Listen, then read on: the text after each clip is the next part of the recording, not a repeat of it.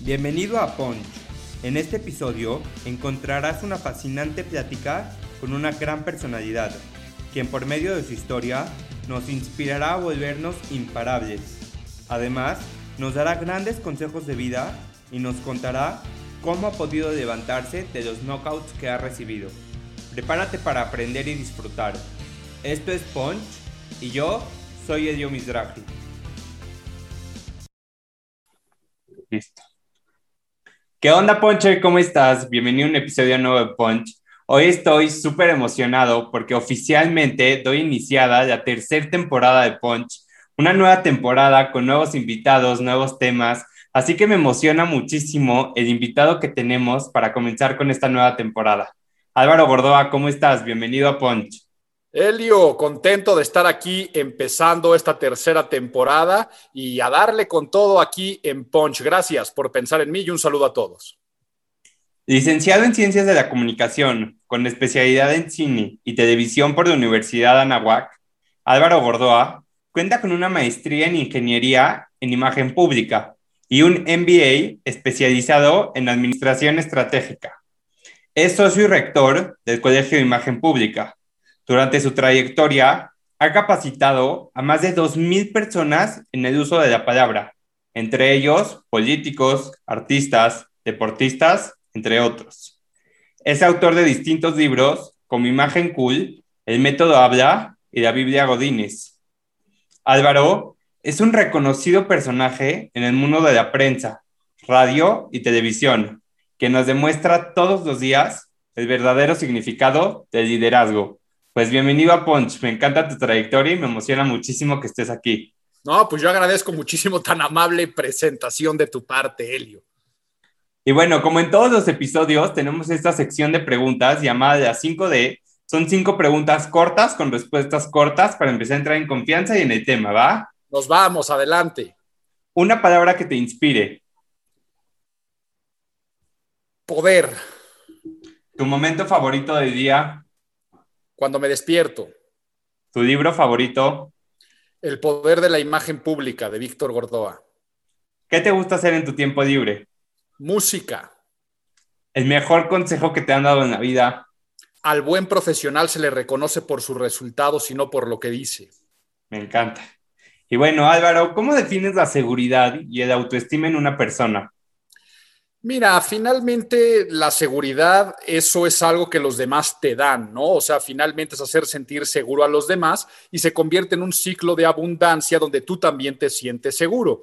En el tema de la autoestima y que va relacionado con la seguridad, hemos escuchado muchas veces la frase cliché de que si estás bien por dentro, te vas a sentir bien por fuera pero pocas veces le escuchamos a la inversa, ¿no? También que si te ves bien por fuera y si te perciben bien, tú te sientes bien por dentro, generando este círculo virtuoso de abundancia. Entonces, en torno a la autoestima, tiene que ver con una autopercepción. Quiere decir, así como juzgas a los demás, cómo te juzgas a ti mismo. Y si tú finalmente terminas desarrollándote bien también hacia afuera y cuidando todas las formas y estímulos que estás mandándole al mundo, pues vas a tener buenos resultados generando seguridad en los demás. Por eso digo que la seguridad está más en los otros.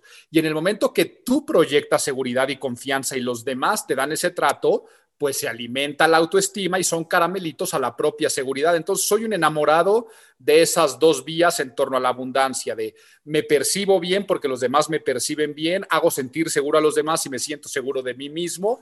Y es algo que está totalmente comprobado desde las neurociencias, de cómo el diálogo, la historia que nos contamos a nosotros mismos va muy relacionado con cómo nos tratan los demás y cómo como nos tratan los demás afectan ese diálogo interno.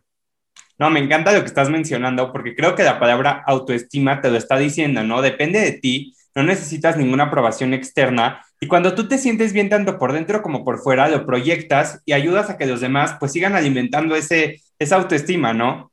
Y sí, y tú dices, tal vez no necesitas la aprobación externa, pero de todas formas te van a percibir. O sea, de todas formas te van a juzgar, de todas formas te van a aceptar o a rechazar, de todas formas van a tratarte con prejuicios positivos o negativos y estamos a merced de lo que los demás nos perciben. Por eso la importancia de la imagen. Entonces, tal vez no lo necesitas, pero es inevitable que te vayan a percibir, ¿por qué mejor no controlar esa buena percepción para que lo que opinan los demás de ti sea positivo y eso alimente también tu estima, tu autoestima, tu ego en el buen sentido de la palabra, que a veces se confunde la palabra ego con los vicios del ego, ¿no? Con el egoísmo, la egolatría, el egocentrismo, no, y estamos hablando del self, tal cual, quién eres tú y tu estima y es bueno tener esos caramelitos al ego cuando alguien te dice, sí, estás contratado, sí, te acepto, este, vaya, hasta en cuestiones como el ligue o caerle bien a la gente, likability en general. Sí, no lo necesitamos, pero vaya que se siente bonito y también ayuda a la autoestima. Me encanta lo que mencionaste. Y bueno, en Punch me gusta conocer de mis invitados, conocer por qué han logrado todo lo que han logrado, irme desde la raíz, desde la persona. Así que vámonos a tu infancia. ¿Cómo eras de niño? ¿En qué soñabas? inquieto, muy inquieto y muy, muy, muy, muy, muy curioso. Siempre me lo dijeron mis papás, que era una persona que desde que empezó a razonar un poquito más en independencia, siempre cuestionaba. Sé que es normal en los niños que hagan haciendo preguntas de por qué el cielo es azul y de esa índole, pero mi madre me dice que siempre lo llevaba a un extremo más allá de no poderme quedar con las dudas. Eh, y eso yo creo que me ha hecho crecer mucho en, conocimientos y después aplicar ese conocimiento, porque pues, va a ser invariable que si tienes un conocimiento, después lo utilizarás en algo en la vida. Entonces yo siempre fui extremadamente curioso eh, y eso a veces normalmente eh, se encaminaba bien o se encaminaba mal, ¿no?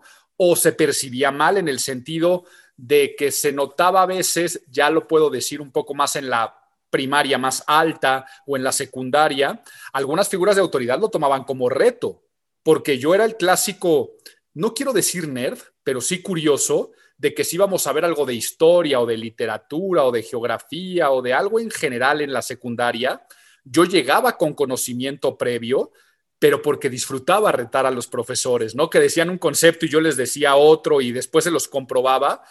Y eso si bien en alguna, alguna pequeña ocasión me metió en algún problema por andar retando a la autoridad, puedo decir que he gozado muchísimo con esa actitud curiosa e inquisitiva que desde pequeño era así. Entonces también experimentaba mucho, me encantaba hacer experimentos, me encantaba pensar diferente, eh, no quedarme con uno por respuesta, me gustaba salirme con la mía, me gustaba convencer y persuadir desde a las directivas que eran de mi colegio hasta mis hermanos.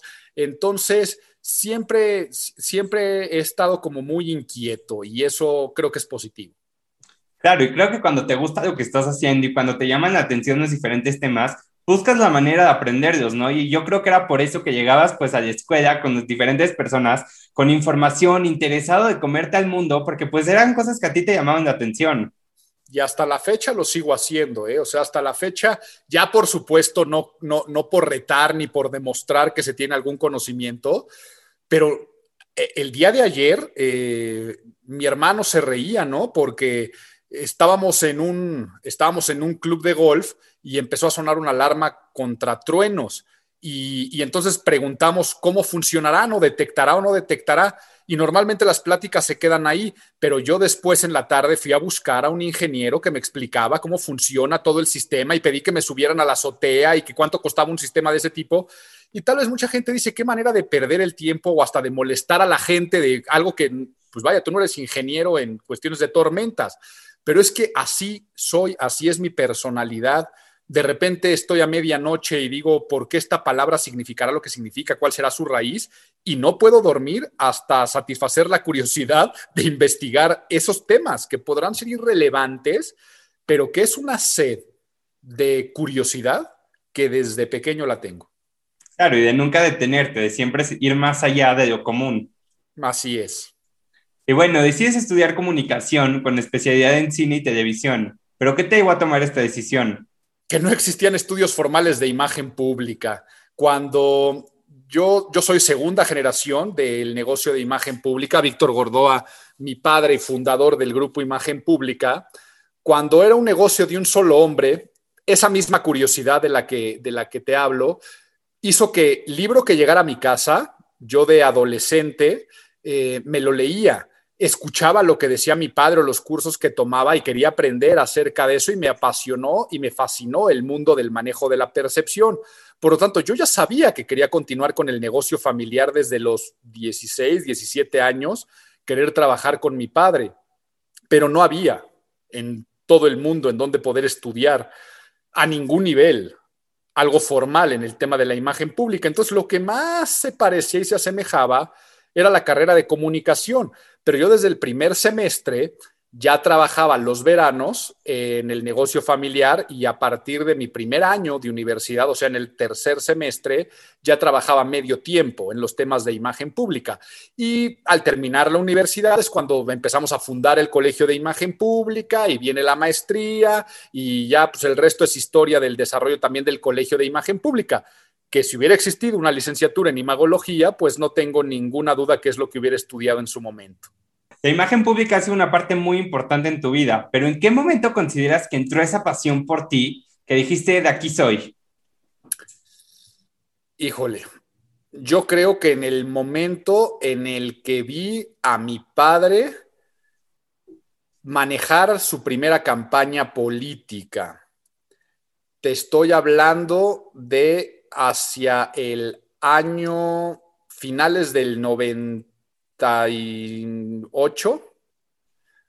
por esas épocas, fue cuando realmente empecé a vivir de decir, esto ya me gustó, esto ya me apasionó mucho, aunque ya sabía que desde, te digo, desde tiempo antes ya traía el llamado, ya traía la curiosidad, pero cuando dije, sí me quiero dedicar a esto, a cómo puedes ayudar a las personas e instituciones a lograr sus objetivos, a cómo es mejor este, poder estar detrás de las personas que, que tienen el poder político, empresarial, artístico y, cómo estas personas te ven con una cuestión de que los vas a ayudar. Ahí fue la primera vez que toqué ese beneficio de decir, ah, caray, pues este trabajo es importante, es apasionante y yo creo que sería ese momento que sí me marcó definitorio a decir, de aquí soy.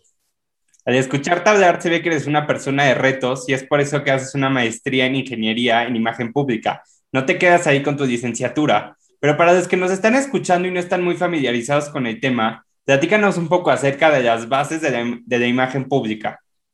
Qué bueno que me lo preguntas porque hay mucha confusión al respecto. La gente piensa que la imagen son cuestiones de estética o apariencia personal, de vestuario, de moda, y no, tiene que ver más con las neurociencias y con la psicología social en general, porque imagen es percepción. Quiere decir que yo no soy dueño de mi imagen, la imagen es lo que vive en la cabeza de los demás y que se convierte en su realidad y después los lleva a actuar. Por ejemplo, este año en México, que es año electoral, pues ¿por quién va a votar la gente? Pues por el candidato o candidata que más les gusta, dicho de forma muy coloquial. Pero esto de gustar, esto de que quieran comprar, votar, asistir, contratar, tiene que ver por lo que se quedó en tu mente grabado después de haber tenido una experiencia por lo que percibes acerca de los partidos políticos, de los gobernantes actuales, de ese candidato o candidata, la, imagen mental que se queda de una persona después de una entrevista de trabajo. Y todo esto aunado a toda nuestra mente emocional, quiere decir todo lo que pasa en nuestro cerebro a través de neurotransmisores que tenemos y que generan sustancias positivas como la serotonina, dopamina, oxitocina, endorfinas o negativas en algún sentido o no tan disfrutables como cortisol o como noroadrenalina cuando tienes miedo, cuando tienes preocupaciones, es, es, jugar con todo lo que pasa en el cerebro de la gente para después crear imágenes mentales coherentes y que generen aceptación y no rechazo. Entonces, el trabajo de la imagen pública, como ya me atreví a decirlo tan coloquial, pues ayuda a que las personas e instituciones gusten, a que las quieran, a ver, los que me están escuchando en este momento, la ropa que traes puesta en este momento, ¿por qué decidiste comprarla? Bueno, Álvaro, porque la necesitaba, sí, pero ¿por qué esa prenda y no otra? Ah, pues porque me gustó, porque la quise. Pero alguien hizo negocio en el proceso. Alguien vendió esa prenda. ¿Por qué estás viendo la serie de Netflix que estás viendo? Pues porque me gustó. ¿Y por qué quieres ir al restaurante es fulanito a festejar tu cumpleaños? Pues porque me gusta y quiero ir y quiero recomendarlo. Y cuando no te gustan las cosas, las rechazas. Entonces, el consultor en imagen pública, con esta inevitabilidad de estar percibiendo, tenemos el proceso controlado para que si te contrata el que vende ropa o el que produce serie de Netflix o el que va a contratar en una entrevista de trabajo o el que yo qué sé, puedas hacer que exista una aceptación final por lo que se quedó en la mente de los demás. Por tanto, eso es imagen y la gente piensa que nos dedicamos a dar consejos de vestuario y maquillaje, que claro que eso también genera parte del proceso de percepción, pero muchas cosas más también lo hacen. ¿Y de qué manera podemos implementar las bases de la imagen pública en nuestra vida diaria? Mira, en todo lo que hagamos es un proceso de intercambio de estímulos y siempre alguien va a estar percibiéndonos. Entonces, no importa si eres un estudiante y tienes tu examen de presentación de grupo oral, pues te va a percibir el maestro y te va a poner una calificación. Pero si vas a conocer a tus nuevos suegros, también te van a percibir. O si vas a ir a un antro y quieres ligarte a alguien, pues ese objeto de tu deseo y pasión carnal también te va a percibir. Entonces, en nuestra vida diaria, siempre alguien va a estar percibiendo, sacando juicios, aceptando o rechazando. Es inevitable que nos perciban.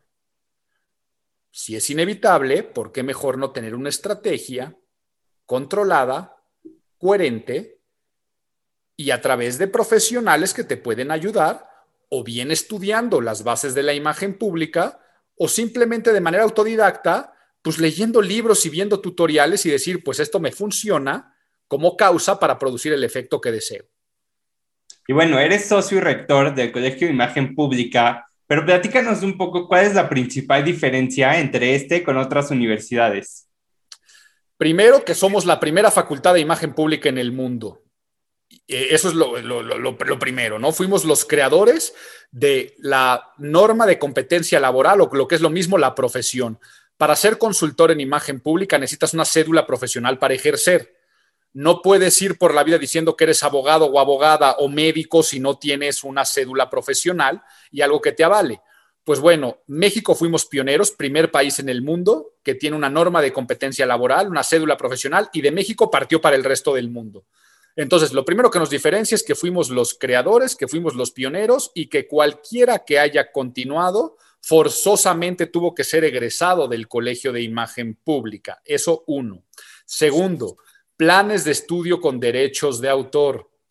Ninguna otra universidad puede poner los estudios de imagen pública como tal porque están protegidos. ¿Para qué? Para garantizar esa misma norma de competencia laboral porque eh, finalmente así lo dictaminó la Secretaría de Gobernación dentro de su selección de profesiones, eh, que no cualquiera puede certificar a otros como consultor en imagen pública. Entonces, ese blindaje es lo que nos da a nosotros y que única y exclusivamente nos dedicamos al tema de la imagen pública. Una licenciatura, una maestría, un doctorado y sí, varios diplomados en diferentes áreas de la imagen pública, como también masterclasses y talleres pero no nos salimos de nuestro tema de especialidad. Por lo tanto, para imagen, pues el Colegio de Imagen Pública. No, me encanta escucharte hablar porque se nota la pasión que tienes por el tema y las ganas que le echas al proyecto todos los días. Pues muchas gracias. De eso se trata en esta vida, de hacer las cosas con emoción, quiere decir que es emocionante. Los problemas transformarlos en retos, en vez de decir qué pesada está mi semana, decir qué emocionante está mi semana y cuántos retos tengo yo que, que, este, que llevar a cabo en esta semana.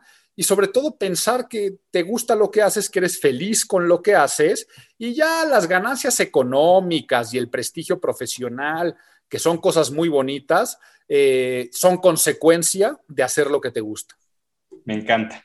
Durante tu trayectoria has escrito diferentes éxitos como Imagen Cool, El Método Habla, La Biblia Godínez, pero ¿cómo es que encuentras esta nueva pasión en escritura y por qué decides compartir tus conocimientos por medio de libros? Mira, esos son los tres libros que tengo publicados. Este año, de hecho, la semana pasada le entregué a mi editorial eh, mi cuarto libro que sale publicado, yo creo que por el verano saldrá publicado. Y, y esos son los que están publicados, porque tengo otros que son papers académicos de investigación a nivel de tesinas porque como rector del Colegio de Imagen Pública fomentamos la investigación y con alumnos a nivel doctorado. Es más, si yo aquí sé que estamos en un podcast, pero tú, Elio, que me estás viendo en, en video y te enseño este, todo, pues aquí dice producto y voto de calidad, productos y votos. Entonces, todo esto es pura bibliografía académica de la ciencia de la imagen pública que constantemente estoy escribiendo o revisando o aplicando o colaborando. Entonces, eh, el academicismo ha vivido en mí con esta curiosidad que te decía. Y dentro de esta curiosidad, siempre me ha gustado la escritura y siempre me ha gustado la redacción. Y a nivel creatividad, cada vez que me viene una idea, la apunto. Y una vez que la apunto, no me freno y la empiezo a desarrollar y las termino en artículos. Escribo también para, muchos, para muchas revistas y otras, eh, y otras revistas también y journals publicables. Entonces, si bien esos tres libros están publicados y vendrá el cuarto, constantemente tengo un libro en la cabeza desarrollándose o algún concepto.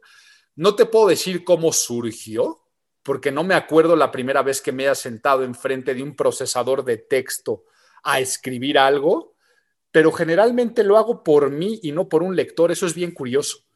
Eh, ya después, si alguien lo quiere leer, me encanta o si alguien lo quiere consumir, y qué bueno, ¿no? Por ejemplo, el método Habla es el libro de hablar en público en español más vendido de todos los tiempos. Es un sistema de capacitación para hablar en público y ningún libro en español. ¿eh? Hay otros autores de otras lenguas que han desplazado más textos de hablar en público, pero el método Habla se convirtió en bestseller, pero la realidad yo lo que hice fue lo que hago constantemente, que es ayudarle a otras personas a hablar en público, pues lo quiero dejar plasmado en un texto y un editorial dijo, oye, pues está increíble, me gusta, te lo publico, qué bueno. Y si se convirtió en best y long seller, pues qué maravilloso, pero eso finalmente es una consecuencia, no es algo que yo ande buscando, te soy totalmente sincero. No, me encantó que mencionaste que todas las ideas que te llegan a la mente es las apuntas y no te frenas. Y creo que esa constancia es lo más importante para poder lograr nuestros sueños, ¿no? ¿A cuántos no se nos han ocurrido ideas y las dejamos ahí en el cajón? Pero creo que la constancia de hacer las cosas tangibles y de hacerlas una realidad, pues es la clave del éxito. Correcto, mira, desear no cuesta nada, pero deseos sin acciones se quedan en meras intenciones y hay mucha gente que se queda nada más en el, a mí me gustaría, ¿no? O sea, siembran un deseo pero después no lo cultivan con la razón, o sea, ¿qué tengo que hacer para esto que deseo? ¿Qué aprendizaje, qué habilidad necesito? ¿Cómo me capacito? Y luego no lo, no lo cultivan con la razón y no lo cosechan con la voluntad. Y la voluntad es esa autopatada que te das en el trasero todos los días para decir qué voy a hacer para conseguir aquello que deseo, ¿no? Eh, y entonces sí, hay que estar movidos, hay que estar activos, hay que estar presentes, hay que estar conscientes, no hay que procrastinar eh, y hay que saber que sí, es muy bueno y muy bonito de repente echarte a ver la serie de Luis Miguel en Netflix, yo qué sé, pero siempre y cuando no le estés dando prioridad andar viendo gatitos en Instagram cuando realmente tú deseas algo mayor de tu vida. Entonces hay que también saber dónde centrar nuestra atención porque solamente se crea aquello que se atiende. Y bueno, platícanos ahora un poco de tus hacks como persona. ¿Cómo es tu rutina diaria? Mi rutina diaria, me despierto y lo primero que hago es responderme dos preguntas y es la primera, ¿eres feliz? Y la segunda es, ¿qué vas a hacer el día de hoy para conseguir aquello que deseas? Si la respuesta es no, no soy feliz, en ese momento medito y reflexiono qué tengo que hacer para que el día de mañana o a la brevedad pueda responder que sí soy feliz. Pero normalmente me despierto, eres feliz y respondo que sí, porque voy trabajando con eso que voy acarreando. Y la segunda pregunta es, ¿qué voy a hacer el día de hoy para conseguir aquello que deseo? Si la respuesta es nada, en ese momento digo, pues bueno, entonces, ¿qué acción, por minúscula que sea, haré hoy sin importar que sea domingo para conseguir aquello que deseo? Por lo tanto, dentro de mi wish list de deseos, pues tengo muchas cosas. Tal vez a veces es deseo escribir este artículo, este libro, o deseo este, hasta cosas personales. Deseo bajar de, este, de este 85 en golf. Pero entonces pueden ser deseos de toda índole para decir, hoy no va a pasar en el día que no haga una acción para conseguir de toda mi wish list acercarme un poco más a eso que deseo y perfeccionar. Entonces, esa es mi primera rutina. Ya una vez que dije eso, ¿Eres feliz, sí o no? ¿Y qué vas a hacer el día de hoy para conseguir aquello que deseas y que se convierta en mi meditación? Lo que hago es bañarme con agua fría y escuchando música. Está comprobado que el agua fría activa el sistema circulatorio, nos despierta, nos pone alertas y nos saca con una actitud totalmente diferente ante la vida. Agua caliente únicamente para relajarnos y que lo que después nos vamos a poner es la pijama, si algún día me bañaré en la noche. Entonces, eh, bueno, omití la parte de los días que hago ejercicio. Hay veces que tengo mi rutina de, de hacer ejercicio mínimo tres veces a la semana hacer alguna actividad que me llegue a sudar rico. Y son diferentes actividades las que hago, ¿no? Ya después me baño, escucho música y luego me visto en base a la psicología de la ropa. Quiere decir, no cómo me veo, sino qué mensajes estoy enviando a los demás, pero qué mensajes me estoy enviando a mí mismo. Entonces, depende a mi agenda, es si me quiero empoderar, cómo me visto, si quiero estar más creativo, cómo me visto, si quiero estar más relajado, cómo me visto. Y esa sería mi parte, mi parte de, de rutina. Para después trabajar, mi agenda es muy flexible, mi agenda se mueve mucho, estoy de una cosa a otra saltando, pero cada vez que me encuentro con tiempo libre y tiempo disponible, eh, generalmente lo que hago es cultivar la razón en algo y ahí es donde me pongo a estudiar. Son mis periodos de estudio que me encanta porque no lo veo como una obligación, sino es cuando decir, tengo un tiempo disponible para seguir leyendo mi libro, entonces saco mi Kindle o para seguir escuchando este audiolibro podcast que tenía. Y entonces ahí voy ejercitando la razón y voy aprendiendo. Eh, para después, eh, soy una persona que una vez que se hace de noche, ya me gusta relajarme, ya me gusta dejar que la melatonina actúe en mi cuerpo y no distraerme mucho para poder conciliar el sueño temprano. Por tanto, una vez que se hace de noche, lo que hago ya es relajarme en casa, aprovechar a la familia, cenar ligero y dormirme temprano y nuevamente leer un poco más por las noches. Eh, y algo de ocio, ¿no? Pues sí, me gusta ver alguna serie de Netflix o me gusta algo así, pero, pero sí soy un enamorado de dormir temprano porque es la única forma de despertar temprano. Yo normalmente a las 5 o 5 y media de la mañana, depende del día, ya, ya estoy activo. Ahorita que mencionabas el método habla, creo que uno de los mayores miedos en la juventud es hablar en público. Pero ¿por qué consideras que es tan importante aprender esta habilidad? Harvard hace un estudio que se llama MBA Topic Recruits de cuáles son las habilidades interpersonales que más ayudan a crecer a los egresados de su MBA. Y desde que hacen el estudio, hablar en público es la número uno. Y después Harvard sacó los estudios y los llevó un poco más allá de ¿y por qué se daba esta razón? Y es que saberte expresar en frente de los demás se relaciona con liderazgo y mayor capacidad de liderazgo. La gente percibe a las personas que saben hablar en público como mayor capacidad de organización, mayor eficiencia, mayor inteligencia y por lo tanto, si te das cuenta, cualquier cosa que te propongas en la vida, es normal que le van a dar prioridad a la persona que se considera más eficiente, más organizada, más líder, más inteligente, más preparada en muchos aspectos. Entonces, es importantísimo para saber transmitir nuestros mensajes y convencer a los demás, persuadir en cualquier cosa en la vida. Eh, hay, frases que tan trilladas o clichés que dicen, este, en el pedir está el dar, o este, verbo mata carita. Eh, y es una realidad. O sea, la realidad es que en la manera como tú te expresas con las palabras, puedes llegar a convencer, a enamorar, a persuadir, a seducir, a tener mejores relaciones interpersonales, a informar mejor, a establecer mejores metas en común y por lo tanto satisfacer muchas necesidades que se convierten en un valor agregado contra el otro que mejor se queda calladito o que no se sabe expresar o que no tiene ese arrojo de poder este, ganarse a una audiencia. De acuerdo. Y eres una persona que está muy en contacto con la juventud, pero ¿cuál consideras que es el mayor reto que nos enfrentamos como jóvenes y cómo lo podemos cambiar? Te lo digo así, tan directo y tan puntual, ¿cuál es a mi parecer el principal reto que tienen los jóvenes y es un reto de actitud? Empiezo por lo positivo, están en la mejor época para conseguir lo que desean. Eh, se les considera la generación Einstein en el sentido de que tienen todo el conocimiento a un clic del que quisieran. Hoy más que nunca es fácil tener acceso a la información, a la capacitación. Viven en la época de, de, los podcasts, de los audiolibros, viven en la época del streaming, de la educación a distancia. tienen todo para en la época de la colaboración, de poder asociarte con una persona que está del otro lado del mundo. Eh, entonces, es una maravilla.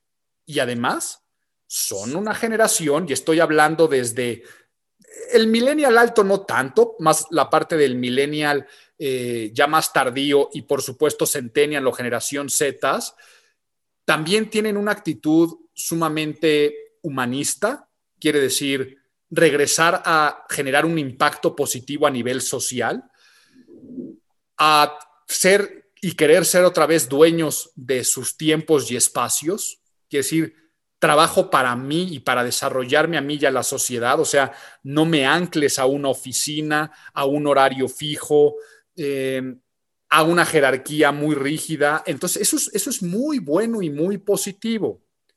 Pero en contraparte, ¿cuál es el reto? El reto es que hace falta paciencia, hace falta constancia y hace falta meritocracia. Y, explico las tres. O sea, si no tienes paciencia y constancia, mejor renuncia a tus sueños, ¿ok? Porque así tú quieras ser este influencer TikToker o quieras ser músico o quieras ser abogado o abogada o quieras ser el futuro presidente o presidenta de este país o quieras ser empresario de cualquier área, no va a ser a un clic, ¿ok? Sí, a un clic tienes la información, pero la vida no está a un clic. Paciencia y constancia, y si no renuncia ese sueño, o sea, no te vas a convertir en músico famoso de la noche a la mañana cuando tal vez ni siquiera tienes las habilidades de haber repetido la misma acción tanto tiempo y de generar una base para crecer. Entonces, les hace falta paciencia, les hace falta constancia y les hace falta meritocracia. Y la meritocracia es pensar que se merecen todo sin antes haber dado algo a cambio. ¿Ok? Es decir, como el mundo me ha dado todo, como sé que si yo quiero en este momento eh, encontrar tal contenido, ver tal video y lo voy a encontrar aquí, si no lo encuentro me enojo y digo, caray, es que ¿por qué no está eso? Y eso mismo ha, ha hecho muy poca tolerancia a la frustración, que ante cualquier cosa que les dicen que no, o no se pudo, o no salió el negocio, o me tropecé y me raspé un poquito, viene el llanto. Y sé, esto es analogía, por favor, no estoy diciendo que sea una generación más llorona, sino estoy diciendo que tal vez yo como generación X, pero igual lo veo en mis padres, eh, este, este baby boomers, o en mis abuelos tradicionales, me doy cuenta pues que nosotros teníamos una total tolerancia a la frustración aunque no quisiéramos. ¿Por qué? Porque yo a los si, hablo de mi infancia, pues si yo de repente en mi infancia me gustaba una caricatura, no me quedaba de otra más que esperar la hora del día de la semana y sentarme y si de repente mis papás me decían, pues ya nos vamos a casa de los abuelos, pues no le podía poner pausa y me lo perdía y ya no sabía qué iba a pasar. Y tenía una tolerancia a la frustración constantemente. Y así te lo podría decir no solamente con eso, sino, eh, no sé, Elio, qué edad tengas tú, pero te lo puedo apostar que a tu edad, yo, no existían las redes sociales. No existía Facebook, Twitter, YouTube. Yo no tenía teléfono celular a tu edad, te lo puedo apostar. Entonces, si yo de repente quedaba de ir a un lugar con alguien, pues decía, pues nos vemos a las tres en tal lugar, ¿no? O en las épocas que salía de noche, yo me acuerdo con mis amigos de la universidad, pues nos vemos en tal antro hoy. Y llegabas y no sabías si habían entrado, si no habían entrado, adentro tenías que buscarlos, preguntar, moverte, oigan, no han visto. Si alguien no llegaba, decías, pues no llegó, quién sabe qué habrá pasado. Y no estoy diciendo que mis épocas hayan sido mejores, no, qué terrible, qué maravilla que al día de hoy puedes decir en WhatsApp, oigan, ¿dónde están? Aquí estoy, te facilita la vida. Pero creo que no te hace tener tanta tolerancia a la frustración, ni ser tan paciente, ni ser tan constante. Entonces, el gran reto para los jóvenes es trabajar en la paciencia que las cosas llevan su tiempo, en la constancia, repetir la misma acción muchas veces hasta perfeccionar el hábito, y en la meritocracia, de decir, no te mereces todo en la vida, te mereces aquello que construyes. Sería un poco mi, este, creo que acabo de tener un rant medio ruco, este, pero espero que alguien le cree sentido lo que acabo de decir.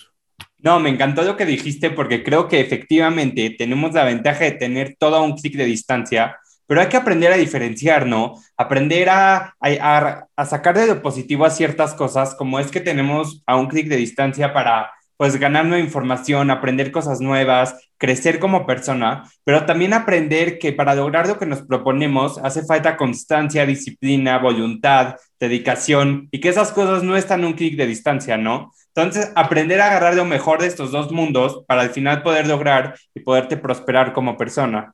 Correcto. Es decir, hoy está un clic poder hacer un podcast. O sea, es tan fácil como ponerte a grabar y después subirlo a cualquier plataforma pero no eso ya te convierte ni en podcaster, ni eso te convierte en una persona que vaya a tener una trascendencia con él mismo. ¿Qué lo va a hacer? La constancia y la paciencia como tú.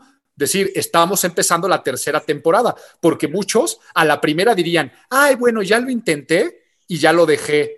Pero si tú te das cuenta que a la primera, y, el chiste es también en pensar que eres exitoso, aunque sea el primer capítulo del podcast. O sea, te pongo yo como ejemplo cómo empecé en YouTube yo ahorita que soy Silverboard en YouTube y una serie de cosas que luego me dicen y que mis videos se ven y quién sé cuántas cosas, eh, yo cuando de repente existe YouTube, digo, no sé ni cómo se va a consumir, no sé de qué se va a tratar, pero esto está democratizando la voz, me está dejando dar mensajes directos. Abrí un canal de YouTube y empecé, hola, ¿qué tal? Te saluda Álvaro Gordoa de, Imagen Pública y hoy te vengo a hablar de esto. Y lo vieron tres personas. Y yo decía, wow, qué padre está esto, qué divertido está esto. Y no lo hacía por el follower, lo hacía por mi contenido. Pero dije, todas las semanas voy a subir un video. Y llevo 15 años sin fallar, una sola semana subiendo un video. ¿Cuántos followers tengo al día de hoy? No sé y no me importa. Pero me ha traído cosas positivas, muchas. Paciencia, constancia. Y si me cae algo positivo por mi canal de YouTube, una conferencia, una compra, alguna marca que quiera que le haga algún tipo de mención, digo, pues vaya, me lo merezco, meritocracia. Finalmente, no es de, oye, pues ya te abrí mi canal de YouTube, cáiganme patrocinios. Pues a ver, la vida no se trata de eso, se trata de recibir aquello a cambio, o recibes a cambio en medida de lo que tú das. Entonces me puse yo como ejemplo, porque eso se lo digo a cualquier joven cualquier cosa que quieran emprender en la vida, háganlo por ustedes, siéntanse exitosos desde el día uno, pero que tengan constancia, tengan paciencia, que eso es lo único que va a hacer que después se cree todo aquello que desearon al iniciar ese proyecto. Me encanta. Y ya para empezar a cerrar, creo que la pandemia nos ha enseñado a reinventarnos. Creo que también tu personalidad habla por sí sola de no quedarse estancados, de siempre buscar nuevos retos. Pero ¿qué viene para Álvaro? ¿Cuáles son tus próximos retos a emprender? Pues lo primero, el aprendizaje de la pandemia, de cómo regresar al colegio de imagen pública, pero sin regresar a lo que era antes.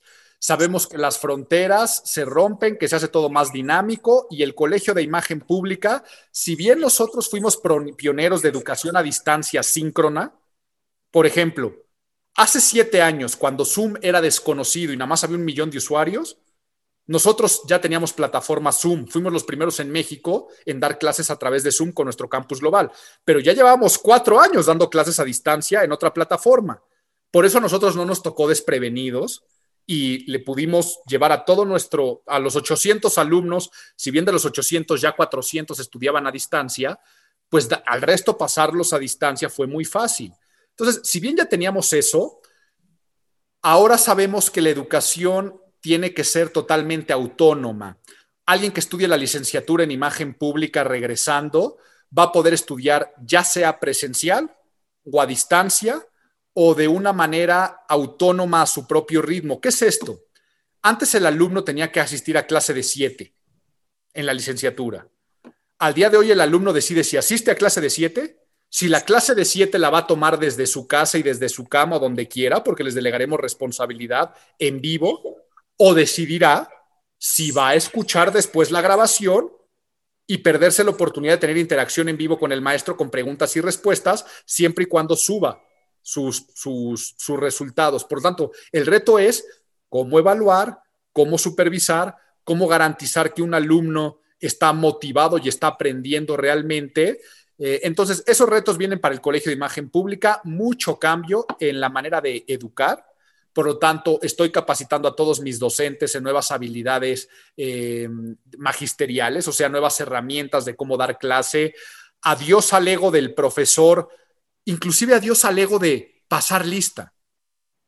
Ya la realidad es que un alumno, si no quiere asistir al salón de clases, él se estará perdiendo la oportunidad de el tiempo y el dinero que está invirtiendo si lo quiere echar a la basura. Si al final no pasa la materia, tendrá que cursarlo otra vez. Pero si la pasa es porque demuestra que tiene el conocimiento, aunque no haya asistido a la clase. Entonces, eso para mí ahorita es un gran reto emocionante de decir que sigue. Siguiente punto. Sigue para mí en lo personal toda la vinculación de la imagen pública con la psicología eh, y con la salud mental. La pandemia le trajo a muchos de mis clientes la necesidad de decir, Álvaro, es que ya no es necesario ser bien percibido, sino ayúdame también con la autopercepción. Y desde el burnout de trabajar en casa hasta trabajar con ansiedades y depresiones y el estrés, por lo tanto, yo en lo personal ando estudiando eh, una nueva certificación de terapia cognitivo-conductual, o sea, voy a ser terapeuta y voy a llevar el área de la imagen pública también estos servicios. Es otro reto que tengo para, para este año y pues seguir activo haciendo ruido en, en medios, en mis propias redes, con mi podcast, con mi canal de YouTube. Eh, siguiendo escribiendo mucho. Para mí, si alguien lo quiere leer, qué maravilla. Entonces, esos son los retos y las proyecciones. Y por supuesto, la manera en la cual yo ya decidí no regresar a trabajar ni al ritmo que trabajaba antes, pero eso no quiere decir a los resultados, los resultados van a ser los mismos. Entonces, es el reto de decir, pues si a mí me apasiona estar en la playa o me apasiona jugar golf, la realidad es que yo antes de marzo del 2020 era como, híjole, me pude tomar cinco días para irme a la playa y desconectarme y tirarme al sol y lo disfrutaba, o si de repente puedo jugar golf una vez al mes. Qué maravilla, ¿no? Porque este fin de semana hubo tiempo y pude salir a jugar golf. No, no, yo ya me doy cuenta, o sea, yo me he estado yendo periodos de dos meses a la playa y soy igualmente de productivo, como salgo tres veces a la semana o cuatro eh, a jugar golf y me doy cuenta que no pasa nada en mi productividad. Por lo tanto, también es el otro reto de cómo llevar estos balances, de que nunca se vaya a convertir en ocio, sino al contrario, que me haga más feliz y más productivo trabajar desde la playa y no más ocioso. Pues bueno, Álvaro, muchísimas gracias por estar aquí. Para cerrar el episodio, quiero cerrar con esta frase que desde, desde que de ahí me encantó y creo que describe un poco la forma en la que inspiras a los demás. Y dice, si tus acciones inspiran a los demás a soñar más, aprender más y a convertirse en algo más, entonces eres un líder que está haciendo algo más. Me encanta, Elio, y qué mejor forma de cerrar esta reflexión, porque en mejores palabras no se puede decir y así es, ¿no? Convertámonos en líderes que inspiren, pero también inspirémonos a ser la mejor versión de nosotros mismos. Pues muchísimas gracias Álvaro, gracias a todos por escucharnos en esta nueva temporada. Estén pendientes que vienen muchísimas sorpresas y nos vemos la próxima semana con un episodio nuevo. Hasta luego, que estén muy bien todos, saludos. Poncho, gracias por acompañarnos en esta nueva temporada, una nueva temporada con nuevos episodios, nuevos invitados, muchísimas sorpresas que en lo personal me emocionan muchísimo. Suscríbete a nuestro canal, síguenos en Instagram, estate pendiente, compártelo para que seas parte de este nuevo movimiento que está por llegar. Nos vemos la próxima semana con un nuevo episodio en Martes de Punch.